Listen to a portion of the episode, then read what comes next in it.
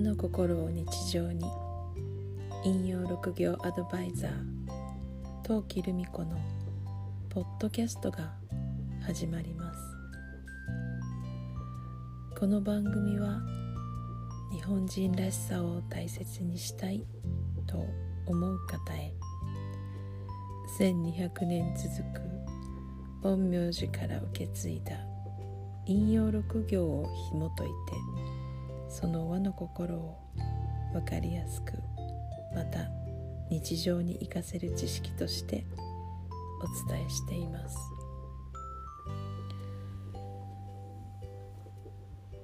今夜は引用6行のお茶会をオンラインで開いていました。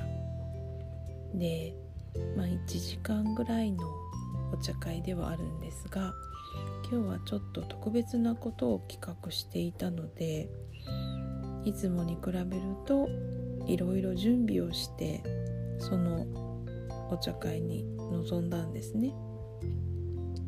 でまあお正月なのでお年玉企画ということでちょっとプレゼントをいくつか用意してみんなで抽選会をして盛り上がったっていう感じなんですけどなんかあのその後に、えー、お話をしていたらまあ次から次にご質問をいただいてですね。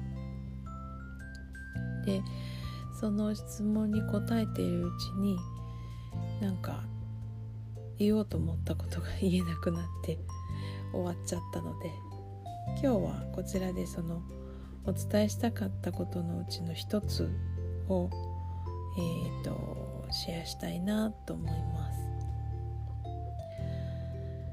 えー、もう今日は1月の13日なのでもう1月も半ばには近いんですがでも、えーと、引用6行のこちらの世界では、えー、年の区切りは節分までっていう考えがありますので今年令和3年の節分は2月の2日になるんですね。そして新しい年まあ、牛年ですね。牛年が始まるのは2月の3日が立春なので2月3日からということになります。ですのでまあこの牛年に関することをお伝えしようかなって思います。令和3年はかのと牛という年になります。まあ60年で一周する暦の読み方ですね。でかのとというのは文字でするとちょうど立ち上がるの立つという字の下に数字の10っていう字を書くんですね。で牛でこの「かの」と「牛」っていうのを漢字で書くと「えつらい牛?」って言うんですね。でまあ師匠のお話では「かの」と「牛」の年は、まあ、確かに辛くなる確率が高い年回りではあるというお話です。60年に一遍ってことで言うと60年前は何があったかっていうところで紹介されていたのがちょうどドイツのねドイツを分断したベルリンの壁ができたっていうのがの1961年ですか？60年前ね。の8月だったそうです。なのでまあ2つに分かれるみたいなところの大きな出来事が1週前60年前にあったということですね。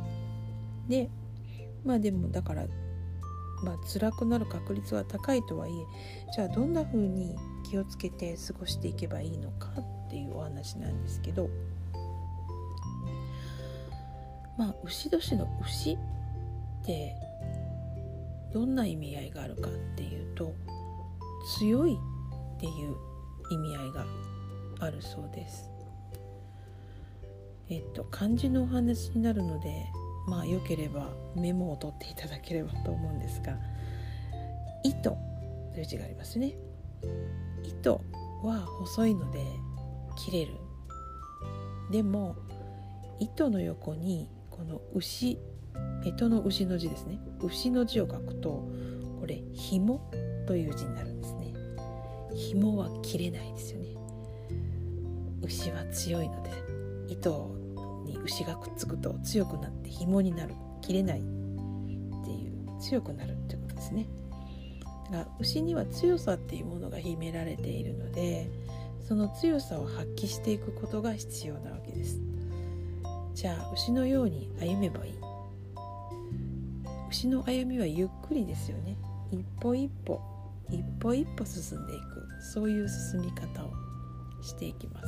ゆっくりだけど確実に一歩ずつ一歩ずつ進む「かのと牛のかのと一見つらいという字にも一歩一歩の位置を足してあげるとその立つっていうところの点のところに横棒を一つ足してみてください。何の字になりますか？幸。幸い。そういう字に見えてきませんか？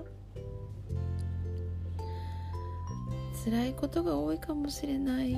そんな年ではあるんだけれども牛を見習って一歩一歩進むことで位置を加えた辛いという字が幸せに変わる。なので一つ追加する。一歩踏み出す。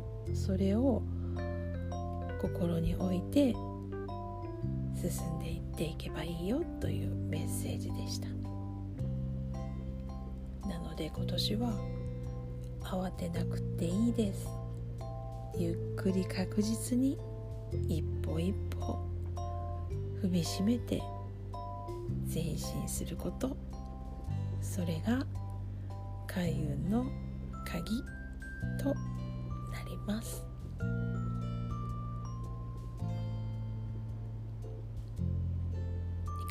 ったでしょうか？さてあなたの周りは今日はどんな一日でしたか？明日もあなたらしい一日でありますようにゆっくりおやすみなさい。陶器でした。